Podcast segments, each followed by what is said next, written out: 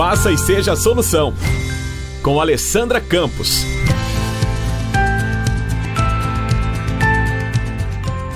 E a partir de agora a gente fala sobre economia com a Alessandra Campos, que já está conosco aqui no Sagres em Tom Maior. Oi, Alessandra, seja bem-vinda. Olá, Jordana, muito obrigada. É muito bom estar aqui com vocês. Prazer te receber novamente, Alessandra. E o nosso assunto de hoje né, tem a ver ainda com os projetos sociais, com o empreendedorismo social nessa série Faça e Seja Solução. E nós vamos falar hoje sobre a captação de recursos, né, Alessandra? Então, eu queria que você já explicasse para gente, né? Como que é possível captar esses recursos para os projetos sociais de uma empresa ou uma organização social? Nós falamos sobre a questão da, do planejamento, da, da instituição estar organizada para este pleito e hoje vamos falar sobre essa captação. Existe um, esforço e que a equipe tenha realmente pessoas voltadas exclusivamente eu penso para essa área, tanto de elaboração de projetos como para captação de recursos. É importante que essas pessoas busquem sempre estarem pesquisando sites que possam ajudá-las a obter informações, por exemplo, sobre editais, a exemplo do site Prosas. Uh, também é importante que essa equipe esteja associada, a, por exemplo, à Associação Brasileira dos Captadores de Recursos, porque elas sempre terão informações é, recentes, mais atualizadas e poderão então participar desses pleitos. Pleitos acontecem é, em diversos temas, temas é, cultural, na parte cultural, de esportes, tem fundos ah, para atendimento a idosos, para infância e adolescência, na questão da saúde, como o PRONAS, por exemplo, e N potenciais financiadores no mercado. Muitos, muitos mesmo. Nós temos fundações, a, por exemplo, a Fundação Avina, a própria Bovespa Social, que também cria uma vitrine de projetos sociais, uh, N fundações, a Choca, que vai patrocinar ali, empreendedores sociais, enfim, eu assim, tenho uma lista já de um tempo que eu venho atualizando. Nessa lista eu tenho mais de 300 financiadores e hoje você tem aí as buscas dos sites que facilitam muito. O que é preciso é estar sempre antenado, porque os editais às vezes são rápidos. Também, por exemplo, nós temos outros caminhos como as embaixadas, que todo ano abrem é, editais para receber propostas, embaixada do Japão, embaixada do Canadá, embaixada da Alemanha. Então, são, são N formas. A plataforma Mais Brasil, Jordana, que é o nosso antigo SICOMV, onde todos os ministérios ali descrevem os seus programas e, enfim, as suas linhas temáticas, as emendas parlamentares. Então, são muitos meios que essas instituições do terceiro setor é, possuem aí de pleitear os seus, seus recursos para, para projetos, recursos para os seus projetos. É, e é preciso que a equipe então esteja preparada para este pleito. E Alessandra, o, o que, que é preciso né, para uma equipe para que é, ela receba um apoio financeiro para esses projetos? Bom, eu disse na edição passada, e até vou trazer de novo isso porque acho que é bem importante.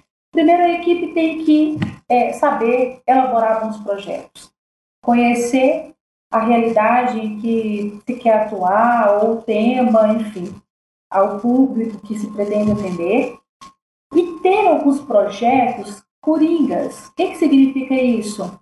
Já ter alguns projetos elaborados ali. Por isso é tão importante ser estratégico nessa área. É preciso ter uma estratégia de pessoas é, e processos organizados para que isso ocorra e realmente traga resultados efetivos. Então, alguns projetos já na gaveta, quando lançam um edital, por exemplo, Jordana, eles já estão preparados para encaminhar é, esse projeto e ter possibilidade de mais sucesso. Então, uma das coisas fundamentais é que essas pessoas saibam elaborar alguns projetos, é que o perfil deste, deste captador ou deste grupo que vai fazer essa captação de recursos seja extremamente empreendedor, extremamente empreendedor, porque é vender uma ideia e, mais que isso, estar preparado para colocar essa ideia é, no papel o, e quem vai ler? O financiador, o potencial financiador, tem que entender o que você pretende fazer.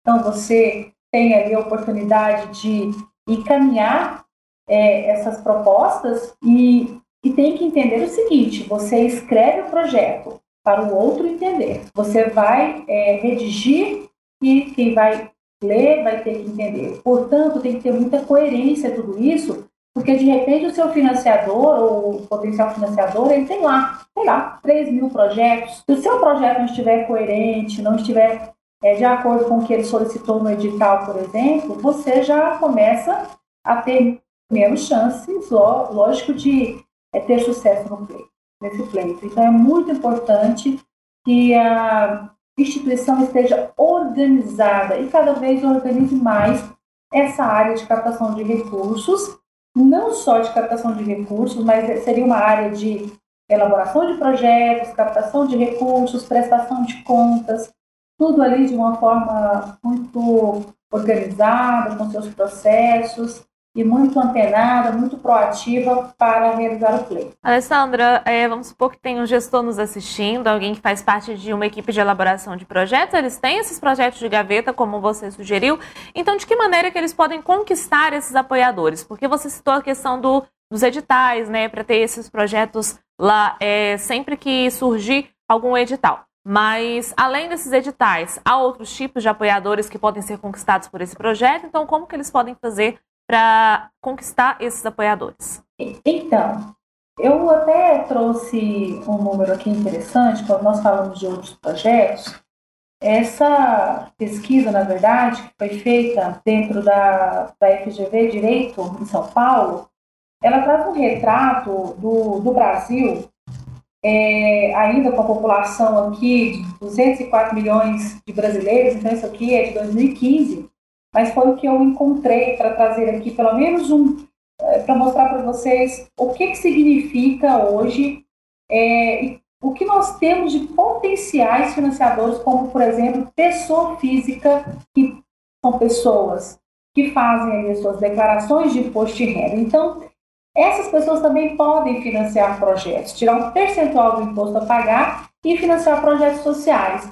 Olha esses números, Jordana. Então, uma população que hoje é, segundo o IBGE, nós já, já temos aí uma projeção de 212 milhões, mas aqui 204 milhões. É, dentro dessa população, 27 milhões fizeram as suas declarações de imposto de renda. Inclusive, a gente tem, né, é, Alessandra, é, essa relação com esses números, né, sobre essa pesquisa da FGV que você citou, relacionada ao imposto de renda. Daqui a pouco a gente confere na tela, Alessandra, mas Pode continuar descrevendo para gente. Ok. E essa, essa declaração, dessas 20, desses 27 milhões que declararam, 11 milhões declararam de forma completa. E é, são essas declarações que são importantes e que podem, então, essas pessoas são as que podem financiar esses projetos com parte desse imposto a pagar. E representa, então, aí é, a, a, população que de fato doou representa 0,4% do total de pessoas que declararam pagar neste ano. Né? Então, 51 mil pessoas é, seriam ali as que fizeram as suas doações e puderam, então, e que, e que se prontificaram a participarem de projetos sociais. Bom, eu trouxe esse número para dizer o seguinte, Jordana, até me desculpe se eu passei um pouquinho aí na sua frente. É que é muito importante que a gente veja o potencial que o Brasil tem de pessoas físicas, pessoas jurídicas que podem financiar esses projetos e que às vezes nós esbarramos com dificuldade é, nos processos, porque às vezes são processos que, que demandam um pouco mais de estudo, de dedicação, de uma contabilidade que ajude neste quesito, que tenha informações também para as pessoas físicas e jurídicas, que apoiem ah, as organizações sociais. Então, a gente aqui, é, nós fazemos um apelo aqui a esses profissionais, principalmente dessa área de contabilidade, que possam contribuir mais é, com informações e até mesmo se profissionalizar mais nessa área do terceiro setor e nos ajudar a esclarecer para as pessoas físicas e jurídicas a importância de participar do terceiro setor, das, dos trabalhos sociais, desenvolvendo as questões sociais da sociedade e também poder contribuir com esses projetos. Estamos conversando com a economista Alessandra Campos aqui na série Faça e Seja Solução no Sagres em Tom Maior. E Alessandra, algum tipo de regra ou alguma lei que, pela qual a gente deve estar atento, né, quando é, for pedir essa captação de recursos, for então é, elaborar um, um, projeto social, o que, que a gente tem que estar atento em termos de leis e normas? E existem, por exemplo, leis de incentivo que são muito importantes para, e ajudam muito nesses pleitos. Então a gente tem a lei de incentivo à cultura, que é a nossa antiga lei Rouanet, tem Pronas, tem a lei estadual do esporte, leis municipais que também é, disponibilizam aí momentos, né, editais para esses pleitos, e que essas leis, por exemplo, a lei de, vamos falar da lei de incentivo à cultura aqui do estado de Goiás, ela nada mais é do que uma lei onde as empresas podem usar parte do seu imposto para contribuir com os projetos sociais. Então, a Lei Rouanet as pessoas físicas e jurídicas podem utilizar parte do seu imposto a pagar para contribuir com o projeto social. Então, é preciso que as instituições se capacitem, busquem é, se informarem sobre essas leis, sobre esses editais, para realizar o pleito. Então, os impostos pode ser o ICMS, pode ser o imposto de renda, é, enfim, depende aí do, da lei e de cada edital aí lançado por, por essas secretarias de governo, né, enfim. É, a lei Rouanet é uma lei federal, então, que também hoje é, já, tem, já tem nomes aí diferentes, a gente fala lei Rouanet, lei de incentivo à cultura, mas enfim, a famosa lei Rouanet, a nossa boa, boa e antiga lei Rouanet, é, é uma das leis que uh, sempre aprova muitos projetos. Depois da aprovação desse projeto, é preciso que os captadores de recursos, então, peguem suas pastas e todo o seu network e, e aí vão a campo aí para realmente conseguir pleitear recursos para a organização. Então, aprova-se um projeto e depois uh, o captador vai buscar o financiador de fato é, que queira e que aposte na ideia daquele projeto e queira contribuir. Alessandra Campos, conosco aqui no Sagres em Tom Maior. E Alessandra, em termos também de projetos sociais, em elaboração para essa captação de recursos, tudo isso que a gente tem falado aqui, né, durante esses episódios da série Faça e Seja a Solução, a, na próxima, eu ia falar amanhã, mas na próxima semana, na terça-feira, né, tem o um encerramento dessa série e tem sorteio que vai rolar, né? É isso mesmo, Jordana. Então, é, na próxima terça-feira, nós teremos um sorteio do curso de elaboração de projetos para captação de recursos, da metodologia chamada Tesouro Social, e onde nós teremos aí o prazer de ter uma pessoa que se interesse por essa área, fazendo parte aqui do nosso grupo de alunos, na nossa plataforma online. Então, fica aí. Quem quiser participar, acompanhe, né, Jordana? A Jordana vai me ajudar a complementar aonde, Jordana, que vai estar. Você pode acompanhar nas redes sociais da Sagres, né? A gente vai colocar as regras do sorteio, então pode ficar atento no nosso Instagram, no nosso Facebook, né? E na semana que vem a gente vai fazer esse sorteio. Então, durante a semana, tudo isso vai ser postado lá nas nossas redes sociais. Está feito o convite, né, Alessandra? É isso aí, pessoal. Muito bom. Alessandra, um grande abraço para você. Agradeço muito a sua contribuição aqui no Sagres em Tom Maior e até a próxima semana.